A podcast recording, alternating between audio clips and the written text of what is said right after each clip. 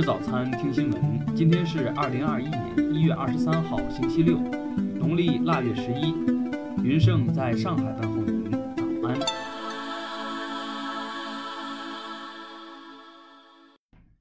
首先来关注头条消息。昨晚，昆明市召开新闻发布会通报，一名男子在一中学门口持刀致伤七人后劫持一名人质。警方赶到现场处置，对犯罪嫌疑人开展情绪疏导工作。十八时四十分许，现场处置特警果断开枪击毙犯罪嫌疑人，安全解救人质。经查，涉案嫌疑人王某霞系昆明人，其犯罪行为已造成七人不同程度受伤，一人经抢救无效死亡，伤者已第一时间送医救治。听新闻早餐知天下大事，下面来关注国内新闻。中国驻欧盟使团发言人二十二号表示，欧洲议会部分议员混淆是非、颠倒黑白，通过推动所谓决议，粗暴干涉香港事务和中国内政，中方表示强烈谴责和坚决反对。石家庄市通告，在研判核酸检测结果和当前的疫情形势后，将及时向社会公布新的防控措施，有序恢复生产生活秩序。二十二号起，上海市将中福世福汇大酒店列为疫情中风险地区。截至昨晚，全国共有六个高风险地区和六十六个中风险地区。昨天，武汉市第十四届人大常委会决定接受周先旺辞去武汉市人民政府市长职务的请求，任命程用文为武汉市人民政府副市长，决定其为代理市长。最高检消息。依法以涉嫌受贿罪对重庆市公安局原局长邓辉林作出逮捕决定。苏州市发布指导意见，外地职工春节期间在苏州工作的，2021年苏州市流动人口积分管理给予15分加分。商务部消息，去年一年网络零售市场再创新高，交易额达11.76万亿元，同比增长10.9%。台媒报道。台独分子陈俊涵昨晚到台北中正纪念堂向蒋介石铜像扔鸡蛋，警方介入后将其带走调查。下面来关注国际新闻。目前，拜登责令情报部门收集有关纳瓦利内疑似中毒、美国选举被干涉等涉俄罗斯信息。对此，俄方表示，美国多次进行过类似调查，什么都没有被证明。美国新总统拜登上任后。美国全球媒体署署长立刻辞职。昨天，其下属机构美国政府喉舌美国之音的正副台长也被免职。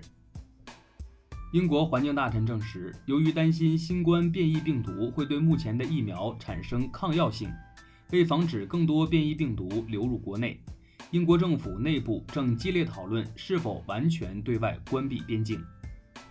法国官员透露，由于新冠疫苗延迟交付。法国可能对美国辉瑞制药和德国生物新技术公司实施制裁。《泰晤士报》报道称，日本政府已经私下决定取消今年的东京奥运会，现在的目标是找一个能挽回面子的方式宣布取消。昨天，韩国国防部向位于庆尚北道的萨德基地运送施工装备和器材，当地居民在基地入口静坐抗议。试图阻止车辆驶入。位于印度的世界最大疫苗生产中心二十一号发生火灾，造成五人死亡，但公司称其新冠疫苗生产不会受到影响。佛罗里达州一家银行宣布已经关闭前总统特朗普的相关账户。报道称，国会大厦骚乱后，越来越多的银行切断了与特朗普的联系。下面来关注社会民生新闻。近日，湖北十堰一名八岁的小学生回家路上发现一个走丢的三岁小男孩，便向路人借手机报警。小男孩妈妈将孩子接回时，小学生已默默离开。近日，网传关于西藏冒险王王湘军失踪成谜的视频，嘉黎县公安局表示已介入调查，调查结果将及时通报。飞机票退改签手续繁琐，费用高，时间长。二十一号晚，交通运输部官方微信公号发文：机票钱为何不能像火车票、汽车票一样秒退？公开质疑这一问题。近日，网传2021年春节假期将延长至2月27号，经媒体查询，这一说法是假消息。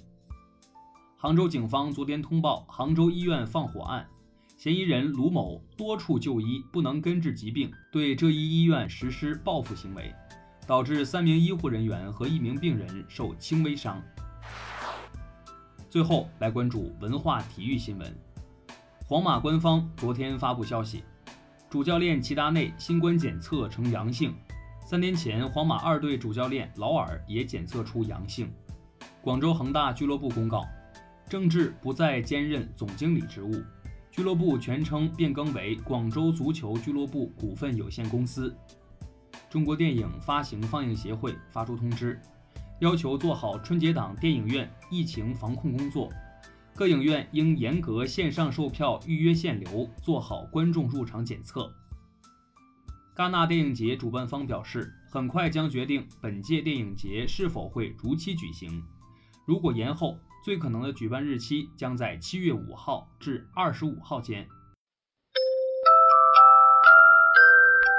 以上就是今天新闻早餐的全部内容，咱们明天不见不散。